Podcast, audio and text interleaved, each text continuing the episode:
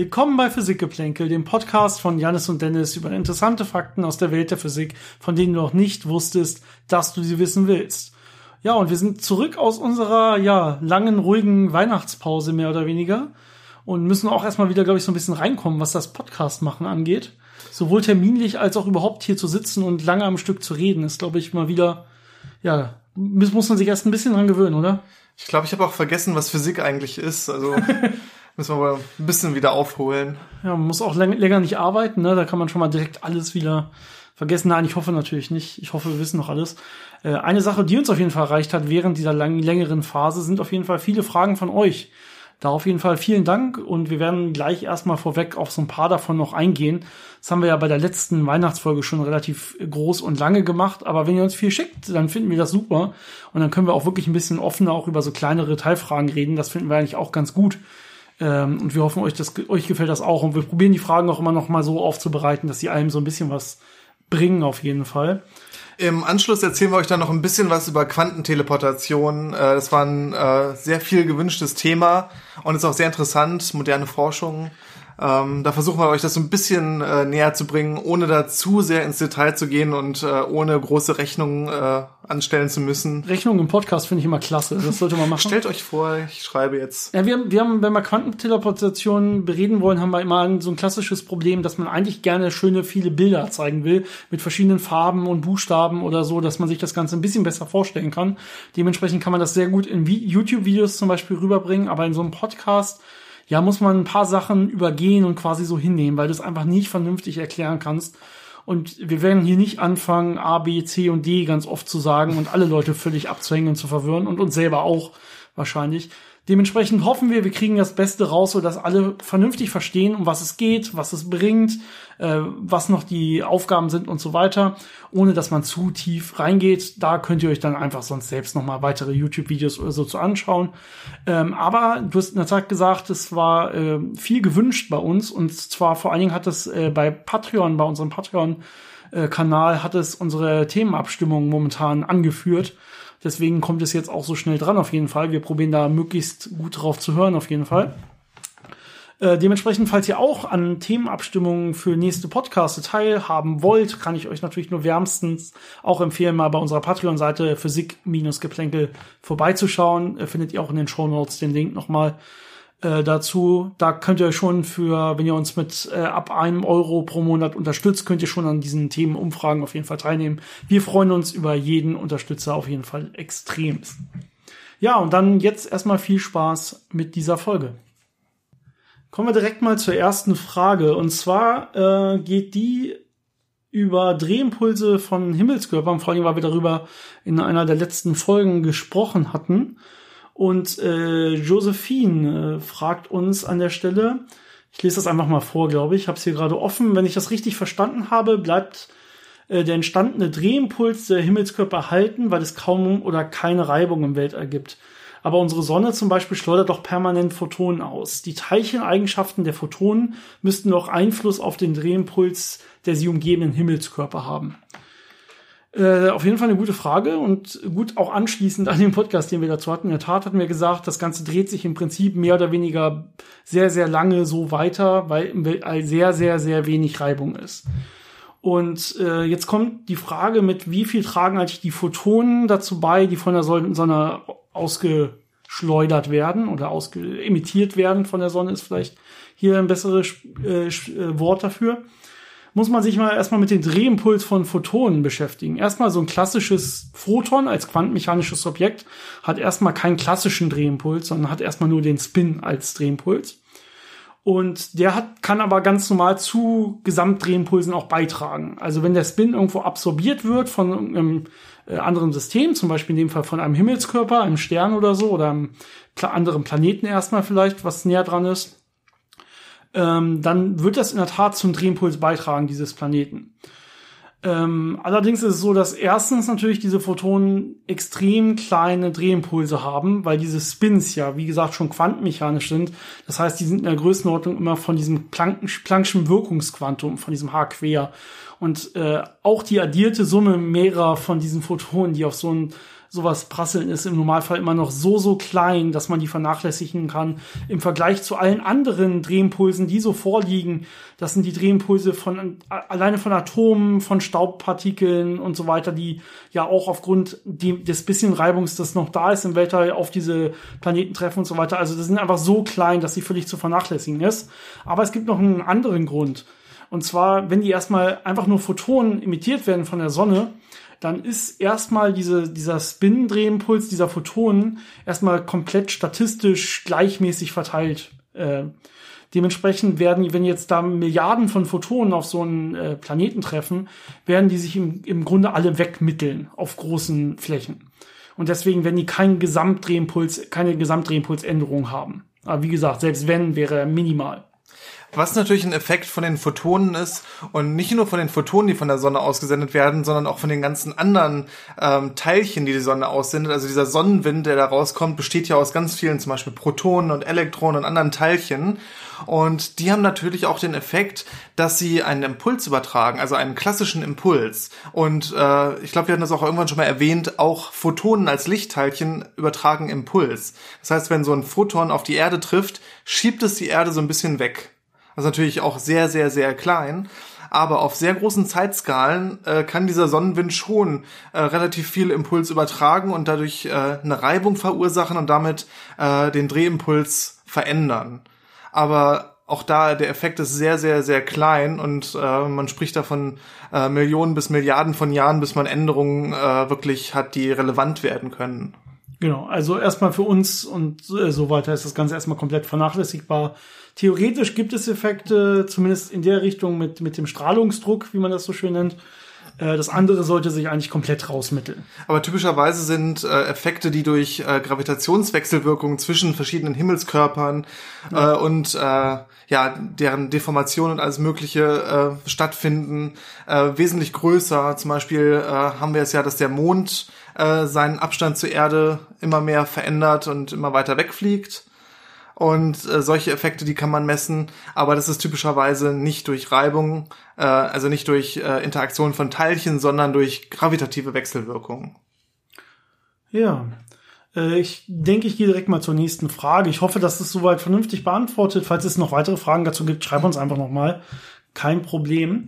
Die nächste Frage, ah, die habe ich hier kurz notiert, aber ich habe mir keinen Namen dazu notiert. Vielleicht hätte ich das machen müssen. Äh, lies sie einfach mal vor und ich suche kurz den Namen raus. Das ist eine gute okay. Aufteilung. Das ist eine Frage an das Physikgeplänkel-Team. Ich habe neulich ein Video von Kurzgesagt gesehen, in dem es um Dyson-Sphären ging.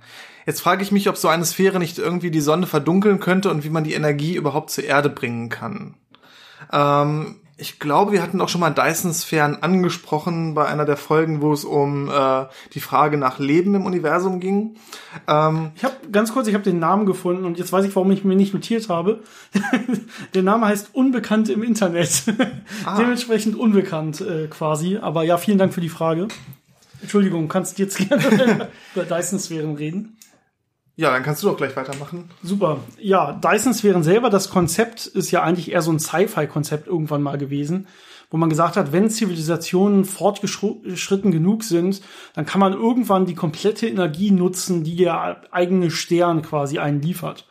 Und die Idee ist jetzt, wenn man den Stern, zum Beispiel in unserem Fall die Sonne hat, äh, wie kriegt man jetzt die komplette Energie der Sonne und kann sie für seine eigenen Zwecke nutzen. Zum Beispiel, indem ich um die Sonne herum einen komplett reflektierenden Körper, eine Kugel quasi eine Hohlkugel baue, wo das ganze Sonnenlicht quasi, äh, wenn es an diesen Hohlkörper trifft, wieder in sich zurückreflektiert wird. Und das würde mehr oder weniger unendlich lange immer weiter hin und zurück reflektiert werden.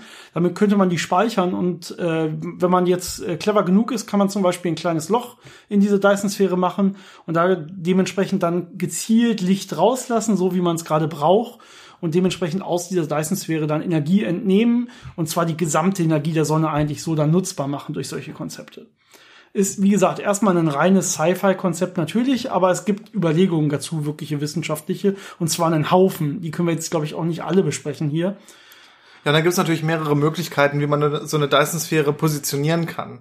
Man kann zum Beispiel sagen, wir wollen uns nicht dadurch stören lassen, wir bauen die woanders. Das heißt, wir gehen zum benachbarten Stern, bauen da eine Dyson-Sphäre rum, äh, packen ein Loch rein und äh, versuchen dann das Licht äh, so oder die Energie so zu bündeln, dass sie aus diesem einen Loch rauskommt und dann zu uns kommt und äh, wir die irgendwie dann auffangen und nutzbar machen.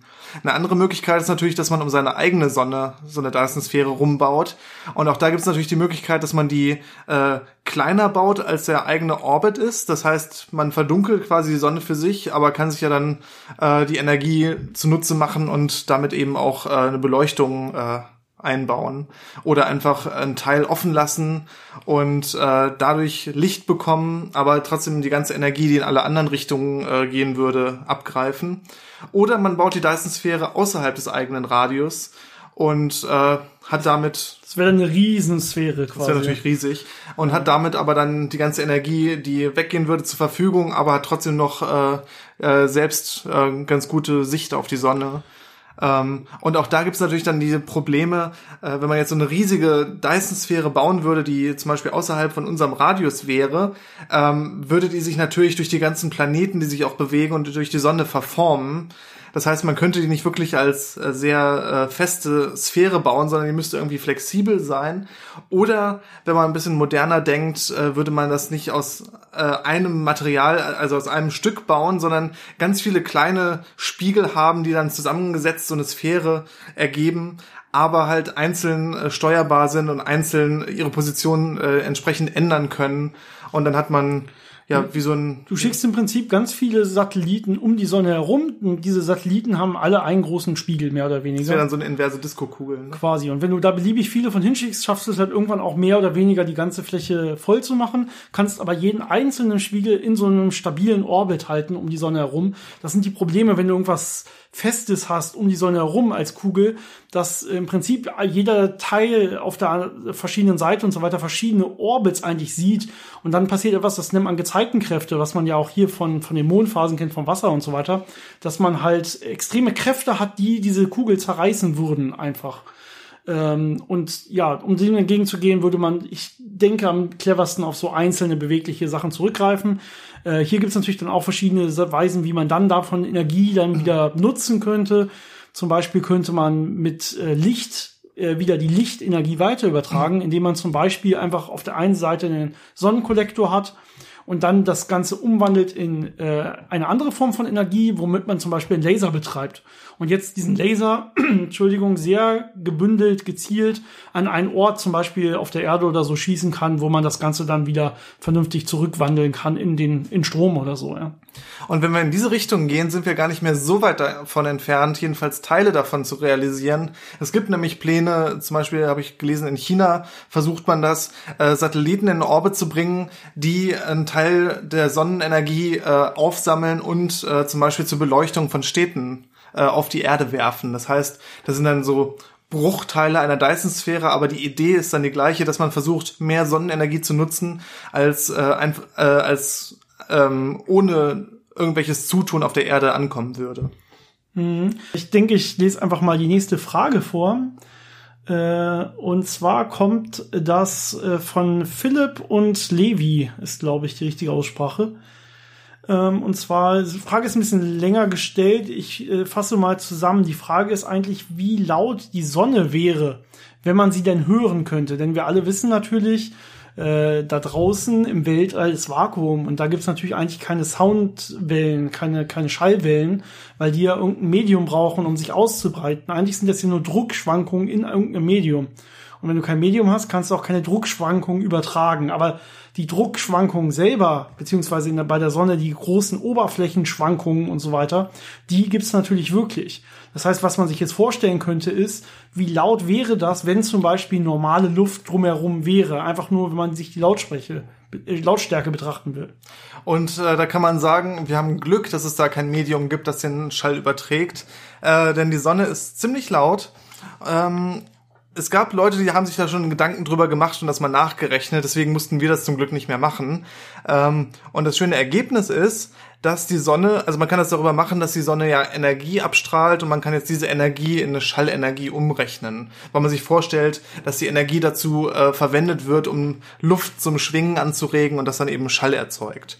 Und äh, die Sonne produziert ungefähr 380 Jottawatt pro Sekunde. Also so 280. 380 waren's. Dann habe ich es mir falsch notiert. Genau. Und das sind ungefähr, also Größenordnung 10 hoch 26 Watt pro Sekunde. Das ist schon eine sehr große Energiemenge. Und das würde ungefähr 290 Dezibel entsprechen. Ähm, auf der Erde, dadurch, dass wir ja im Abstand von 150 Millionen Kilometer sind, äh, wird es natürlich dann leiser werden, weil äh, der Schall ja in, in sehr viel mehr Raum sich verteilt und dementsprechend äh, die Energiedichte kleiner wird. Und bei uns kämen dann noch so 125 Dezibel an. Das ist wesentlich leiser, als was direkt an der Sonne passiert, aber immer noch sehr, sehr laut. Ähm, als Beispiel, was wir dazu gefunden haben, ist, das wäre ein Düsenjet in 100 Meter Entfernung. Der Start eines Düsenjets, genau. Genau, also das ist schon äh, sehr laut. Also man kann sich vorstellen, man steht irgendwie gerade am Zaun des Flughafens und beobachtet, wie dieser Düsenjet da startet. Und das würde konstant immer von der Sonne an der Erde ankommen, an jedem Punkt der Erde. Darum geht's ja an der Stelle. Unangenehm. Genau. Was man sich viel weniger vorstellen kann, ist diese 290 Dezibel direkt an der Sonnenoberfläche mehr oder weniger. Weil das ist ja fast unvorstellbar laut auf jeden Fall. Das, äh, solche lauten Sachen gibt's normalerweise auf der Erde eher nicht. Ähm, ähm, maximal direkt bei irgendwelchen Einschlägen von großen äh, Meteoroiden oder sowas. Oder bei großen, äh, sehr, sehr großen äh, Vulkanexplosionen kann das auch mal sehr laut werden. Da muss man aber schon direkt daneben stehen, wirklich. Also da gibt's auch keine 100 Meter Abstand mehr, sondern da muss man direkt daneben stehen und dann gucken, wie laut ist das Ganze. Das Problem bei 290 Dezibel ist, es ist schon weit über dem, was ein Mensch aushalten kann physisch. Das heißt, man stirbt einfach, wenn man das hört. Genau, man, normalerweise sagt man so ungefähr bei 120 Dezibel ist die Schmerzgrenze. Das heißt, im Prinzip wäre schon der, der Sonnendruck mehr oder weniger auf der Erde, also der Sound der Sonne auf der Erde, der ja konstant 125 Dezibel ist, eigentlich eine komplette ja, Körperverletzung an allen Menschen auf der Erde und würde schnell zu wahrscheinlich dem Aussterben führen. Naja, also auf jeden Fall gut, dass es äh, Vakuum zwischen uns und der Sonne gibt und nicht Luft.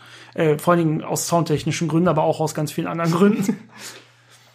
Ja, ähm, der, die da, der die Frage damals äh, beantwortet hat und äh, vorher es auch nicht wusste und die Frage in einem Forum gestellt hat, hat sich dann darüber beschwert, äh, dass viele Leute, die ihm geantwortet haben, einfach nur darauf eingegangen sind, dass es ja gar nicht ginge mit Luft äh, zwischen der Erde und der Sonne, weil dann die Reibung das äh, Sonnensystem instabil machen würde und solche Geschichten. Also das sind, sind natürlich die anderen Probleme, die wir jetzt einfach mal ignoriert haben und wirklich nur die Frage gestellt haben, ähm, wie viel Energie als Schall kommt quasi bei uns an.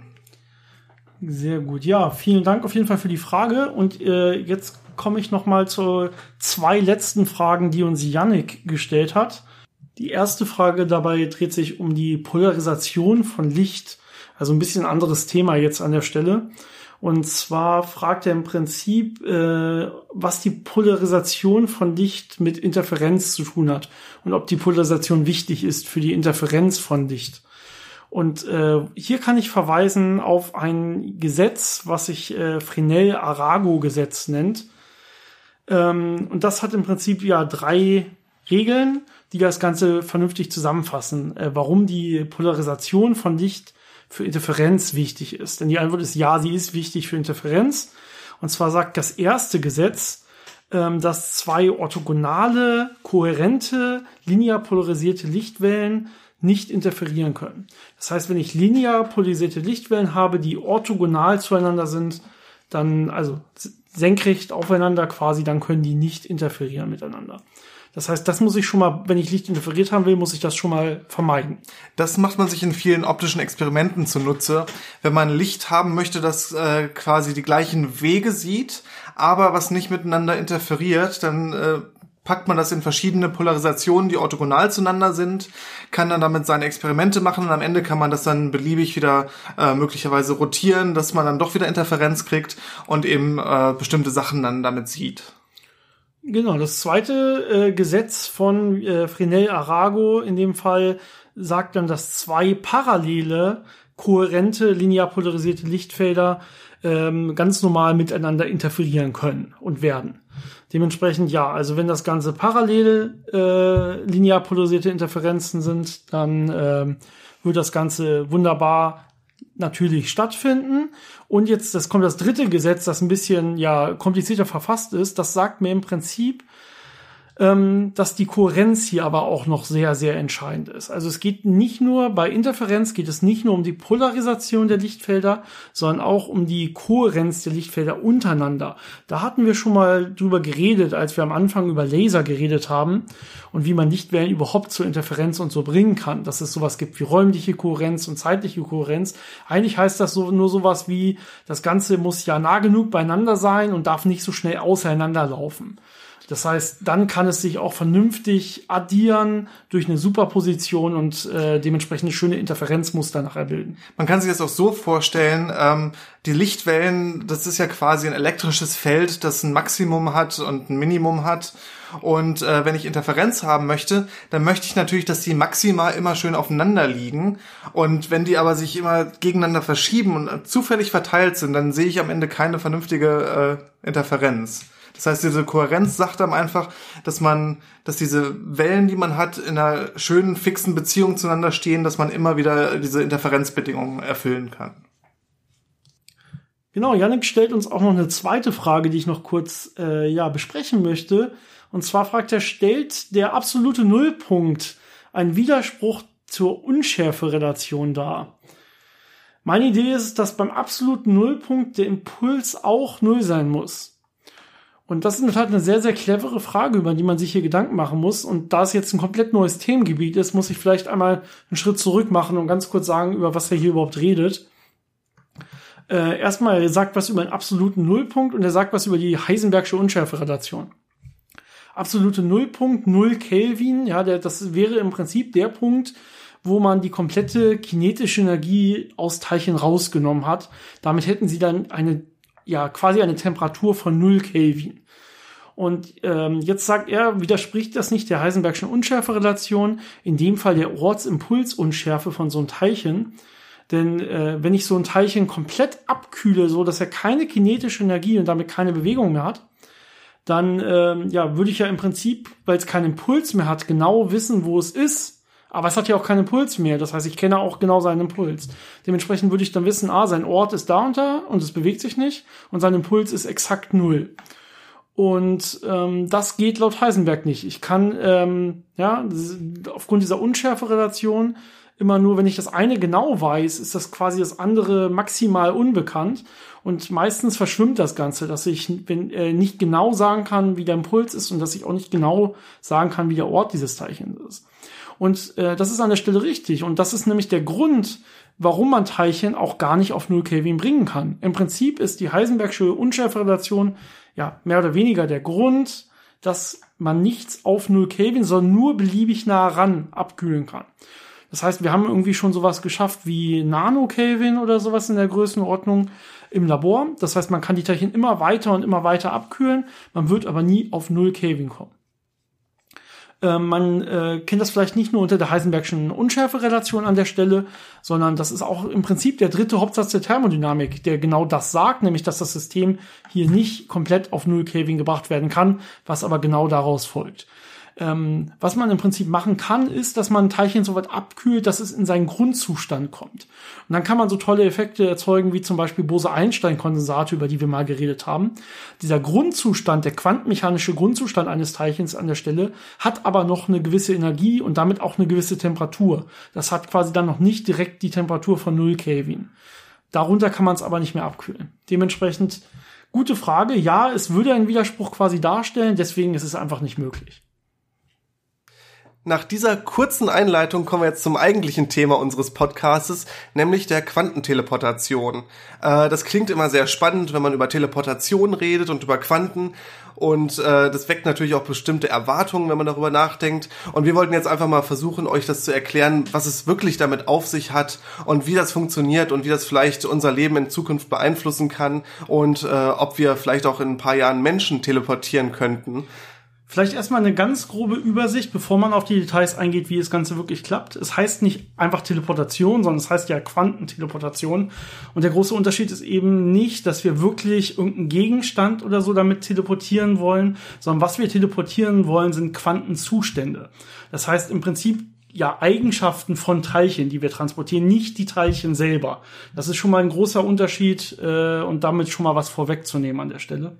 Aber was natürlich dahinter steckt, ist die Idee, dass äh, ein Wasserstoffatom zum Beispiel genau das gleiche ist wie ein anderes Wasserstoffatom. Die kann man im Prinzip nicht unterscheiden, äh, wenn sie im gleichen Zustand sind. Das heißt, man kann jetzt äh, vereinfacht gesagt diesen Zustand von dem einen Wasserstoffatom auf den Zustand eines anderen Wasserstoffatoms übertragen und dann hinterher sagen, das ist im Prinzip das gleiche, das habe ich von da nach da übertragen. Obwohl man keine physische Materie übertragen hat, sondern nur diesen Quantenzustand. Genau, was man normalerweise als diesen Quantenzustand erstmal ansieht, sind zum Beispiel die Quantenzahlen, die so ein Atom zum Beispiel beschreibt. Das heißt, äh, wir haben, wir nennen das Quantenzahlen, das heißt die Zustände, die minimalen Zustände, die man sehen kann, äh, mit denen man das komplette Teilchen beschreiben kann. Das heißt, es gibt so eine ja, Serie von Sachen, zum Beispiel Drehimpulsquantenzahl, äh, und äh, je nachdem, in welchem Zustand sich das Teilchen befindet, gibt es Quantenzahlen. Und zum Beispiel bei Photonen oder so hat man noch eine Spin-Quantenzahl. Und wenn man all diese Quantenzahlen bei einem Atom hat, äh, dann wäre es dasselbe, als wenn ein anderes Atom all diese Quantenzahlen hat, außer der Ort. Ja, und das ist natürlich das Einzige, was ich bei der Teleportation auch ändern will, den Ort. Das heißt, wenn ich irgendwo ein Teilchen habe mit dem und dem äh, Paar von Quantenzahlen, oder Set von Quantenzahlen und dasselbe Teilchen habe ich später an einem anderen Ort, dann kann ich eigentlich nicht sagen, ich habe es nicht transportiert, denn ich habe ja genau das Teilchen nachher woanders, auch wenn wirklich jetzt zum Beispiel dieses Wasserstoffatom gar nicht gewandert ist, sondern zum Beispiel hat das Ausgangswasserstoffatom auf einmal and, äh, Wasserstoffatom auf einmal andere Quantenzahlen, aber das an meinem Zielort, das hat jetzt genau die Quantenzahlen des Ausgang, Ausgangswasserstoffatoms. Und das ist genau das, was man probiert, wenn es äh, über Quantenteleportation an der Stelle geht. Was wir brauchen für Quantenteleportation, um das überhaupt zu verstehen, sind ein paar Begrifflichkeiten, die wir schon äh, öfter eingeführt haben in verschiedenen anderen Podcasts. Äh, ich äh, werde einfach mal ein paar Sachen aufzählen. Wir brauchen auf jeden Fall Superposition und Superposition von Quantenzuständen. Wir brauchen die Versch Verschränkung von äh, Quantenzuständen selber. Und äh, was wir später noch brauchen, wenn wir vor allen Dingen über die Anwendung reden, über Quantencomputer und sowas, dann ist immer das äh, Qubit sehr beliebt an der Stelle. Ich glaube, wir gehen noch mal, je nachdem, kurz da, bevor wir darüber reden, kurz auf diese Begriffe ein. Aber eigentlich haben wir schon so oft in Podcasts darüber geredet, dass wir das nicht alles heute noch mal machen können. Das würden wahrscheinlich auch die meisten Leute langweilen, sondern es geht vor allen Dingen darum, was machen wir mit diesen Zuständen, um sie nachher auch dann zu transportieren. Jetzt gibt es beliebig komplexe Varianten von Quantenteleportation, aber wir versuchen das mal auf die, auf die wirklich grundlegendsten Eigenschaften und, und das einfachste Beispiel zu beschränken, um da ein bisschen Verständnis rüberzubringen. Und das einfachste Beispiel ist, man nimmt ein Teilchen, das in einem Magnetfeld ist, und das entweder Spin-up oder Spin-down haben kann. Also ne, dieser Drehimpuls, der zeigt entweder in die eine Richtung oder in die andere Richtung. Und jetzt habe ich ein Teilchen, und das befindet sich in einem Superpositionszustand. Das heißt, es ist nicht nur Spin Up oder nur Spin Down, sondern es ist mit gleicher Wahrscheinlichkeit äh, Spin Up und Spin Down und erst wenn man wirklich eine Messung macht, legt man fest, in welche Richtung das zeigt. Ne, das kann man ja auch äh, sich vorstellen als äh, eine Wellenfunktion, die beschreibt, dass es äh, der Spin Up ist und eine der Spin Down ist und jetzt äh, summiere ich die einfach und dann ist das diese Überlagerung davon und äh, genau, wenn ich das dann messe, kollabiert das und dann zeigt es entweder in die eine oder in die andere Richtung. Darüber hatten wir auch, glaube ich, schon mal geredet. Und äh, interessant wird's jetzt, wenn ich nicht nur ein Teilchen nehme, das in so einem Überlagerungszustand ist, sondern ein zweites, identisches Teilchen nehme, das ebenfalls in einem Superpositionszustand ist. Und jetzt habe ich ja wieder den Fall, dass die, äh, wenn ich das messe, das eine zufällig entweder nach oben oder nach unten zeigt und das andere auch. Und jetzt kommt der interessante Part, jetzt äh, bringen wir Verschränkung dazu.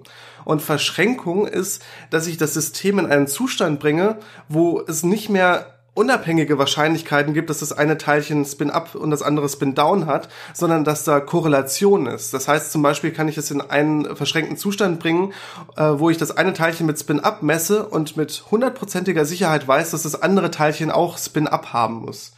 Äh, und da gibt es natürlich jetzt äh, vier verschiedene Möglichkeiten, wie diese beiden äh, Teilchen am Ende angeordnet sein können.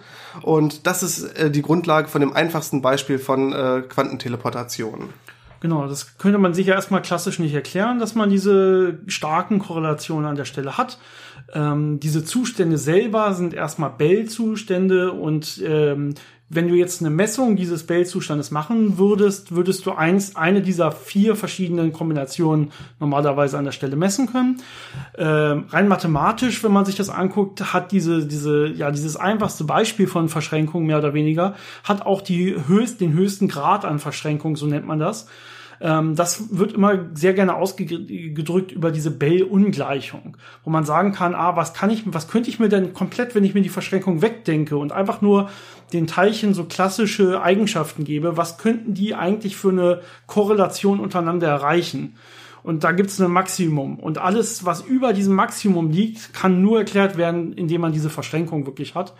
Und äh, diese Bell-Zustände haben die maximale Verschränkung. Das heißt, sie liegen deutlich über diesem klassischen Bereich und äh, sind dementsprechend maximal verschränkt. Das ist der einfachste Zustand, den man dementsprechend benutzen kann, wenn man so eine Quantenteleportation angeht an der Stelle eine wichtige Sache, die man jetzt noch wissen muss, äh, bevor man sich wirklich mit dem ja, Quantenteleportationsprotokoll beschäftigt, so nennt man das, äh, ist ein wichtiges Theorem der Quantenmechanik. Und das ist das sogenannte No-Cloning-Theorem, das im Prinzip sagt, dass man keine Quantenzustände klonen kann.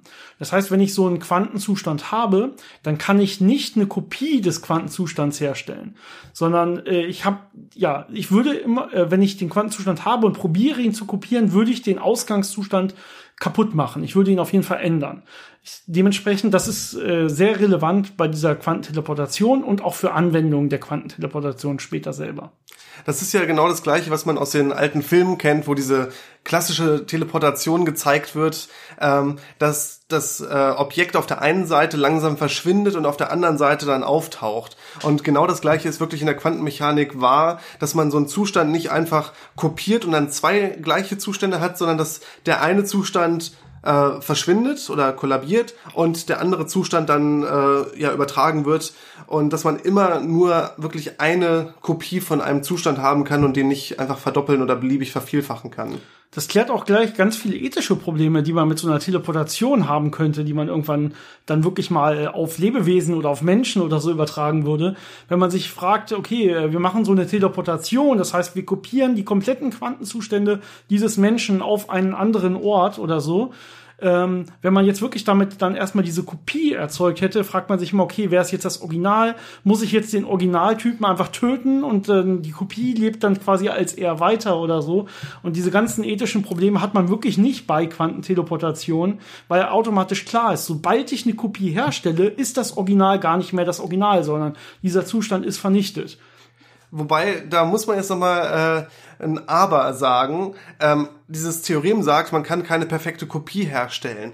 Aber man kann eine fünf Sechstel perfekte Kopie herstellen. Das ist eine ja imperfekte Kopie. Das heißt, man man kriegt etwas, was ungefähr dem entspricht, aber halt nur zu fünf Sechstel. Das heißt, äh, das wäre dann etwas tragisch, wenn man jetzt ein ein eine perfekt also die Übertragung macht von einem Menschen und äh, auf der anderen Seite bleibt dann noch ein fünf Sechstel kompletter funktionierender Mensch übrig. Dazu ist natürlich gesagt, diese, man muss sich Mühe geben, um noch fünf Sechstel des Ausgangszustands zu ähm, erhalten, mehr oder weniger. Das heißt, man kann das ja vielleicht von vornherein so anlegen, dass man sich eben möglichst nicht viel Mühe gibt und dann doch automatisch den Ausgangszustand komplett löscht oder so so dass dann wirklich, aber so oder so ist klar, der exakt die Person, die man vorher hatte, ist nachher nur am Zielort und nicht mehr am Anfangsort. Das heißt, das Original ist immer das Ziel, wo man es nachher hin teleportiert hat. Was natürlich jetzt ganz lustig an der Stelle ist, wenn wir kurz noch darüber spekulieren, was mit so einem Menschen passieren würde, bevor wir das richtige Protokoll dann erklären. Ähm, es ist ja der Quantenzustand eines Menschen, der dann übertragen werden würde. Das heißt, die ganzen Atome würden am Ort bleiben, wo dieser Mensch war aber die würden natürlich nicht mehr diese die äh, ja die die Beziehungen zueinander haben. Das heißt, diese ganze Struktur würde in sich zusammenfallen und man würde nur einen Haufen äh, Materieklumpen haben. Äh, ich weiß jetzt nicht, ob das unbedingt so schön ist, aber Hauptsache ja, die Teleportation klappt dann am anderen Da Ende muss man sich was einfallen lassen, dass das irgendwie direkt ja. danach äh, verbrannt wird oder so. Aber so weit sind wir nicht und da soll es auch erstmal gar nicht hingehen. Das sind auch nicht die gedachten Anwendungen, äh, weil das auch heute völlig unvorstellbar ist. Äh, ein Quantenobjekt wie ein so groß wie ein Menschen ist äh, zu transportieren, zu teleportieren, weil wir da immer sofort das Problem der Dekohärenz haben von Quantenzuständen. Das heißt, du hast da gar nicht so eine Wellenfunktion, die in so einer Superposition zum Beispiel vorliegt, sondern du hast sofort immer den Kollaps der Wellenfunktion und das entscheidet sich quasi immer direkt, bin ich Spin up oder Spin down und ich habe gar nicht so eine Überlagerung von beiden. Ähm, wir werden größer mit den Teilchen, die wir in solche Überlagerungszustände bringen können, aber wir sind auf Molekülebene immer noch und wir sind noch nicht. Ja, es sind schon, es sind schon so äh, Proteine und auch teilweise Viren, die man äh, interferieren lassen kann. Also man kommt näher, da Lebewesen in diese Situation zu bringen. Die Frage ist auch immer wirklich, was, äh, was bringt sowas am Ende wirklich zum Kollabieren? Da ist man sich auch noch nicht ganz sicher. Und dementsprechend kann es sein, dass man nie dahin kommt, einen Mensch komplett mehr oder weniger in so einen Zustand zu überführen. Aber wer weiß das schon? Also das ist wirklich noch so weit weg, dass man darüber nicht mal spekuliert, als in der Physik zumindest, sondern wenn dann nur irgendwie in der Philosophie. Sondern äh, die Anwendungen, die, die wir am Ende auch noch kurz erwähnen werden, äh, von Quantenteleportationen sind auf einer anderen, auf einem anderen Weg, mehr oder weniger. Gut, wo war ich eigentlich stehen geblieben? Ich glaube, wir wollten jetzt zum eigentlichen Protokoll kommen. Also wie man ja. das äh, bei diesen, sagen wir jetzt mal Spin-Up, Spin-Down äh, zwei Teilchen äh, Zuständen macht. Ja, also Protokoll hat normalerweise, das klassische Quantenteleportationsprotokoll hat normalerweise fünf Schritte. Und ich glaube, wir beiden bleiben einfach mal bei diesen fünf Schritten, um das möglichst verständlich zu machen. Das erste ist, dass wir so ein verschränktes Paar brauchen. Äh, wir nennen das normalerweise dann an der Stelle, weil es eine Information ist, die man mehr oder weniger übertragen will, dass das ein Qubit-Paar ist. Das heißt, äh, Qubit war ja dieses verschränkte, dieser verschränkte Zustand, den man hat, zum Beispiel in einem Quantencomputer. Das ist so ein Bit-Zustand. Es kann entweder 0 oder 1 sein, zum Beispiel entweder Spin-Up oder Spin-Down. Das eine wäre dann Zustand 0, das andere 1. Das wäre dieses Bit, dieser Bit-Zustand und einfach weil es ein verschränkter Quantenzustand ist, heißt es dann Qubit. So, und äh, dieses, dieses, dieses verschränkte Paar, äh, davon muss ich jetzt quasi ein Teilchen transportieren an den Ort, wo nachher mein, mein Teleport hingehen soll. Und das andere behalte ich bei mir, mehr oder weniger. Das heißt, man nimmt diese beiden Qubits, die man hat, und trennt die räumlich. Und äh, das Schöne dabei ist, dass die räumliche Trennung beliebig weit sein kann. Also das ist nicht begrenzt durch irgendwas, sondern man kann die beliebig weit auseinanderbringen. Ähm, aber da sieht man schon, dass dieser Prozess des Auseinanderbringens natürlich Zeit kostet, äh, weil man die höchstens mit Lichtgeschwindigkeit voneinander entfernen kann. Das sind immer so die Sachen, die man hier im Kopf behalten muss, äh, weil dieser diese diese Übertragung des Zustandes ja im Prinzip instantan äh, passiert, äh, wenn man sich das anguckt, diese, diese Verschränkung. Aber äh, die Informationsübertragung passiert natürlich nicht äh, instantan, sondern ist durch Lichtgeschwindigkeit begrenzt. Und äh, ein Faktor ist jetzt dabei, dass man diese beiden Qubits, äh, die man verschränkt hat, äh, voneinander entfernen muss und das nur mit Lichtgeschwindigkeit funktionieren kann. Höchstens. Genau, wir sind bei, äh, bei diesem Protokoll übrigens jetzt schon äh, bei Schritt drei, denn der erste Schritt war quasi die Erzeugung der Verschränkung und das war, der zweite Schritt ist dann, wir übertragen eins dieser beiden äh, Qubits zum Empfänger unserer, unseres Teleports, mehr oder weniger. Jetzt kommt, äh, jetzt ist natürlich der Teil, wir wollen ja irgendeinen Zustand übertragen. Das heißt, wir haben jetzt irgendein beliebiges Paar erstmal genommen und das verteilt, mehr oder weniger auf Empfänger und äh, Sender aber wir wissen noch gar nicht, welchen Zustand wir übertragen wollen. Den brauchen wir natürlich auch. Das heißt, was wir jetzt brauchen, ist erstmal diesen Zustand, den wir übertragen wollen. Und was wir jetzt als dritten Schritt machen, ist, wir machen jetzt, man nennt das eine Bell-Messung, wir machen jetzt eine Messung von diesem Zustand, den wir übertragen wollen, mit dem Qubit, das bei uns geblieben ist, das wir nicht weggeschickt haben. Und ähm, diese Messung sorgt jetzt dafür, dass ähm, im Prinzip verschränken wir quasi die beiden Teilchen untereinander. Also dieses, dieses ähm, äh, den Zustand, den wir übertragen wollen, verschränken wir mit einem dieser beiden präparierten Qubits. Mit dem Sender in dem Fall. Genau, natürlich mit dem, mit dem Sender Qubit, das wir bei uns behalten haben an der Stelle. Und dadurch, dass wir jetzt eine Messung vornehmen an der Verschränkung von dem diesen beiden Teilchen, zerstören wir natürlich äh, diese Verschränkung. Aber wir machen etwas mit dem ähm, verschränkten Zustand der beiden Qubits, die wir am Anfang hatten.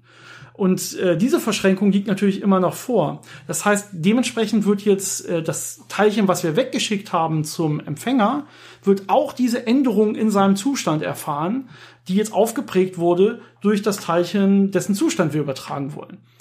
Das klingt ganz schön kompliziert, wenn man das so hört. Aber es ist leider wirklich äh, etwas äh, schwierig, das so anschaulich zu erklären. Ich versuche das nochmal mit meinen Worten ein bisschen ganz, ganz einfach runterzubrechen. Das heißt, wir haben jetzt diese beiden Qubits getrennt. Das ist unsere Übertragungsleitung. Und ich habe ein anderes Teilchen, dessen Zustand ich übertragen möchte, an das äh, Empfängerteilchen. Und jetzt muss ich dieses Teilchen mit meinem Senderteilchen verschränken. Und weil der Sender und der Empfänger auch miteinander verschränkt sind, gibt es im Prinzip auch so eine Verschränkung mit dem Empfänger direkt. Und aber bei dieser bei diesem Verschränkungs- und Messprozess mit dem äh, zu übertragenen Teilchen und dem Sender wird der Zustand des zu übertragenen Teilchens gelöscht. Und da kommt wieder unser No-Cloning-Theorem äh, zum Tragen, dass wir diesen Zustand, äh, den wir übertragen möchten, nicht beim Sender behalten können, wenn wir es dann auch beim Empfänger haben wollen. Genau, so, damit ist die Teleportation aber noch nicht abgeschlossen, sondern ich habe ja auch immer noch diese Verschränkung vorliegen von dem äh, Senderteilchen und von dem Empfängerteilchen. Und äh, im Prinzip hatten wir ja äh, bei den Bell-Zuständen, dass es jetzt ja diese vier möglichen Kombinationen gibt von äh, Teilchenzuständen, je nachdem, was ich mir betrachte, Spin-Up, Spin-Down, Spin-Down, Spin-Down und so weiter. Und diese Bell-Messung, die wir machen zwischen dem Senderteilchen und dem Zustand, den wir übertragen wollen, die wird mir jetzt eine Antwort geben, in welchem Zustand diese Messung vorgelegen hat. Das heißt, ich, diese, diese Messung gibt mir jetzt ein Messergebnis. Und dieses Messergebnis ist jetzt wichtig für den Empfänger, um zu wissen, in welchem ja, in welchem System er seinen Zustand messen muss, damit nachher exakt der Quantenzustand rauskommt, den wir auch übertragen wollen. Das heißt, diese Information, also das Ergebnis dieser Messung beim Sender, müssen wir jetzt übertragen zum Empfänger. Und das geht ganz klassisch, ganz normal. Wir kriegen ein Ergebnis, das können wir jetzt äh, codieren in zwei normale Bits zum Beispiel und das zum Empfänger schicken. Über eine ganz normale Leitung, wie auch immer, ja. Das ist das heißt, auch hier ist wieder die Lichtgeschwindigkeit der begrenzende Faktor, um diese Information zu übertragen, die wir am Ende brauchen. Und ähm, was man jetzt auch nochmal ganz klar sagen kann, ist, dass es hier nicht darum geht, äh, eine Information zu übertragen äh, von einem Zustand zu einem anderen Zustand, sondern den Zustand selber. Das heißt, es ist völlig normal und in Ordnung, dass wir äh, dem Empfänger sagen, das ist der Zustand, der am Ende rauskommen muss. Und so musst du es messen, damit das passiert. Und das Ergebnis ist einfach nur, dass dieser Zustand übertragen wird. Das ist anders, als wenn man jetzt äh, an, an äh, wo wir schon mal drüber geredet hatten, an so Belsches Telefon oder solche hypothetischen Sachen denkt, wo man äh, schneller als Licht Informationen übertragen kann. Das ist hier nicht äh, der Fall und auch nicht das Problem, sondern wir wollen einfach diesen Zustand selber übertragen. Man kann beliebig oft genau sagen, was man da und so haben will. Das Problem ist, es wäre auf normalem Weg sonst gar nicht möglich, einen Quantenzustand einfach irgendwo hin zu übertragen. Das ist extrem schwierig auf jeden Fall. Und das ist halt eine, die einfachste Möglichkeit, die beliebig weit mehr oder weniger zu übertragen. Und äh, das Ergebnis, was man dann am Ende bekommt, ist, dass man äh, die Information bekommt, wie muss ich messen, damit ich diesen Zustand bekomme. Und dann messe ich an dem Sender, äh, an dem Empfängerteilchen und dadurch äh, löst sich diese Verschränkung zwischen Sender und Empfänger auf. Und mein Empfängerteilchen ist jetzt in dem Zustand, den wir äh, übertragen wollten. Und damit ist das Protokoll abgeschlossen. Ja, und jetzt habe ich beim Empfänger genau den Zustand vorliegen, den ich vorher beim Sender vorliegen hatte, egal wie weit das dazwischen weg war. Aber ich muss natürlich in der Tat die Information über das Messergebnis zum Beispiel ganz klassisch mit, mit, Lichtgesch mit Unterlichtgeschwindigkeit oder Maximallichtgeschwindigkeit austauschen. Dementsprechend, wir übertragen Zustände und alle Informationen, die dabei jemals übertragen werden, unterliegen immer ganz normal auch der Kausalität und der Lichtgeschwindigkeit als maximale Grenze. Aber trotzdem sehr spannend, dass man jetzt auf einmal Quantenzustände übertragen kann. Das heißt, man kann identische Zustände von, ja, von, von Quantenteilchen, die unter anderem noch in Superposition liegen oder auch noch untereinander in Verschränkung liegen. Da sind auch relativ komplexe Systeme möglich, die man damit übertragen und teleportieren kann. Das war jetzt nur das einfachste Beispiel. Und die kann man jetzt komplett irgendwo anders hinschicken und damit Sachen machen, ohne sie zu stören, ohne sie zu vernichten. Und jetzt kommen wir wahrscheinlich zu den Anwendungen an der Stelle. Das ist natürlich jetzt relativ wichtig. Es gibt also die zwei typischen Anwendungen. Äh, die eine Anwendung ist Verschlüsselung. und die andere Anwendung ist, sind äh, Quantencomputer. Und in beiden Fällen wollen wir eben diese Quantenzustände möglichst äh, ungestört übertragen. Äh, in der einen Variante ist es wichtig bei der Verschlüsselung, äh, weil man sicher gehen kann, wenn der Quantenzustand ohne Veränderung übertragen wurde, konnte keiner zwischendurch äh, lauschen, weil ein Lauschen, also ein, so ein Lauschangriff diesen Quantenzustand ja stören würde durch eine Messung. Und dann würde man am Ende sehen, oh, der kommt nicht so an oder äh, wenn man jetzt viele Übertragungen macht, die kommen nicht in dem äh, mit der Güte an, wie man das erwarten würde, da muss jemand zugehört haben. Genau, wir wissen ja maximal, also wenn man jetzt richtig, richtig gut wäre im Lauschen von Quantenzuständen, dann äh, hat man maximal immer noch dieses fünf Sechstel Problem, was du angesprochen hast. Das heißt, man zerstört dabei trotzdem den Zustand, äh, den die eigentlich senden wollten und äh, man kann ihn maximal zu fünf Sechstel erhalten, wenn man sehr gut ist. Das heißt, wenn man jetzt äh, als Empfänger und äh, Sender quasi das nochmal vergleicht und abtauscht und feststellt, ha, hier, da wurden äh, mehr als fünf Sechstel oder so zerstört, dann kann man sich sicher sein, da sitzt wer zwischen, der das Ganze abhört. Das heißt, man müsste dann natürlich alles Hintergrundrauschen und so weiter klein genug bekommen, bekommen, dass man das so genau messen kann, dass man auch genau weiß, ah, das, was da hinten rauskommt, ist besser als fünf Sechstel des Ausgangssignals. Aber wenn man das kann, dann ist das perfekt für eine Verschlüsselung, um damit wirklich sicher Sachen zu übertragen. Denn man kann es nicht klonen, man kann es nicht einfach äh, ja, abhören und dann für sich behalten, aber trotzdem das Original weitersenden. Das geht nicht. Aber diese Sachen finden auch heute schon statt. Also Quantenteleportation wird äh, von vielen äh, Gruppen gemacht und auch teilweise schon äh, kommerziell in beschränkten Bereichen angewendet. Und äh, es gibt da immer wieder neue Rekorde, wo dann verschiedene Gruppen, zum Beispiel in Wien gibt es eine Gruppe, die sehr aktiv ist und auch in China. Und äh, die versuchen dann halt immer, immer größere Entfernungen, äh, verschränkte Photonen äh, zu teleportieren. Und da gibt's äh, Größenordnung von äh, mehreren hundert Kilometern. Zum Beispiel war das, glaube ich, äh, auf den Kanarischen Inseln, dass man das von Insel zu Insel mit Hilfe von Lasern übertragen hat. Und es gab auch äh, genau, von La Palma äh, nach Teneriffa. Ich habe es hier gerade genau, offen. 143 Kilometer hat man da äh, ja eine Quantenteleportation ermöglicht. Das war bereits 2012. Also seitdem hat man auch noch deutliche Fortschritte gemacht.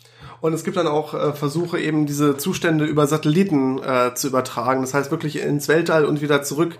Ähm, da gab es auch schon Erfolge. Also es ist sehr spannend, wie weit man eben solche quantenmechanischen Zustände schicken kann, äh, ohne dass sie ihre Kohärenz und ihre Eigenschaften verlieren. Und, und die, die, Objekte selber werden natürlich auch immer größer, die man da verschicken kann. Das hast du ja auch vorhin schon bei allgemeinen Verschränkungen angesprochen, dass die Objekte, die man miteinander verschränken kann, immer größer werden. Und das probiert man natürlich auch bei der Quantenteleportation, dass das, was man teleportiert, nachher auch immer ja größer werden kann und man dann nachher wirklich irgendwann in der Lage ist, äh, die Eigenschaften von verschränkten Molekül größeren Molekülketten oder sowas äh, mit Hilfe von Quantenteleportation zu übertragen. Die andere Anwendung, die wir noch erwähnen wollten, sind Quantencomputer. Da geht es jetzt nicht darum, Informationen über weite Strecken zu übertragen, aber äh, Zustände innerhalb des Quantencomputers äh, möglichst äh, verlustarm äh, hin und her zu schicken, weil man jetzt zum Beispiel in einem Rechenregister irgendwas macht und man möchte dann diesen Zustand aber äh, irgendwo anders in diesem Quantencomputer haben, um damit weiterzuarbeiten. Und dann ist das eben eine Möglichkeit, wie man diese Zustände. Genau, wir sehen schon, wir brauchen, wir brauchen bei Quantencomputer irgendwie eine Möglichkeit, Bits von A nach B zu schicken. Einfach nur von dem einen Ort oder zum anderen oder so und so weiter. Und du willst eigentlich nicht diese extrem sensiblen äh, Quantenzustände, also die Atome selber quasi auf eine Reise schicken und dabei die Kohärenz riskieren und so weiter es hängt ja auch ganz davon ab, wie so ein Quantencomputer aufgebaut ist. Da gibt es ja verschiedene Varianten und teilweise ist es auch einfach nicht möglich, die diese Qubits wegzuschicken. Zum Beispiel gibt es äh, Quantencomputer, die darauf basieren, dass man Diamant hat und dann so Stickstofffehlstellen im Diamant hat. Und die sind natürlich lokalisiert, die kann man da nicht einfach rausnehmen und woanders hinschicken. Das heißt, man muss Wege finden, wie man diesen Quantenzustand von denen wegschickt. Oder auch wenn man jetzt äh, einzelne Ionen äh, oder Atome in einer äh, optischen Falle hat, dann kann man die sehr schlecht einfach aus dieser Falle rausnehmen und irgendwo in eine andere Falle reinschicken. Äh, also da ist man wirklich dadurch äh, limitiert, dass man diese Zustände übertragen äh, kann mechanisch und man muss es dann eben äh, durch diese Quantenteleportation machen. Genau, ich glaube, es ist relativ deutlich geworden, wofür man das momentan brauchen kann und auch in der Zukunft. Ich glaube, Quantencomputer ist da wirklich ganz groß für die, die normalen Menschen, die irgendwann damit in Berührung kommen werden, auf jeden Fall. Das wird ja immer besser und besser. Und äh, ich glaube, Verschlüsselung betrifft vor allen Dingen das Militär äh, in der Zukunft. Äh, ich glaube, es wird auch für Wahlen eingesetzt, also um Wahlergebnisse zu übertragen. Äh, also alles, was irgendwie sicherheitsrelevant ist, ja. äh, hat da natürlich äh, die Möglichkeit, sowas zu nutzen. Ja, ich glaube, dann kommt unser Podcast für diese Woche zum, zum Ende. Aber ab jetzt sind wir ja wieder wöchentlich da, hoffentlich zumindest, außer irgendwie, wir haben andere äh, zeitliche Probleme. Aber es ist wie immer geplant, dass auf jeden Fall nächstes, nächste Woche wieder die nächste Folge kommt und äh, wir komplett raus aus der Winterpause sind und wieder ganz normal anfangen mit der neuen Saison quasi. Ich sehe auch nicht wirklich Winter, also Eins der großen Probleme der heutigen Zeit. Keine, keine richtigen Winter mehr. Vielleicht irgendwann im März oder so noch ein bisschen. Das verschiebt sich. Man muss halt in die richtigen Gegenden fahren. Dann findet man auch Winter. Aber hier, Norddeutschland, ist schwierig. Ja, also vielen Dank, dass ihr alle zugehört habt. Wie immer noch eine sehr, sehr schöne Woche und bis zum nächsten Podcast. Bis nächste Woche.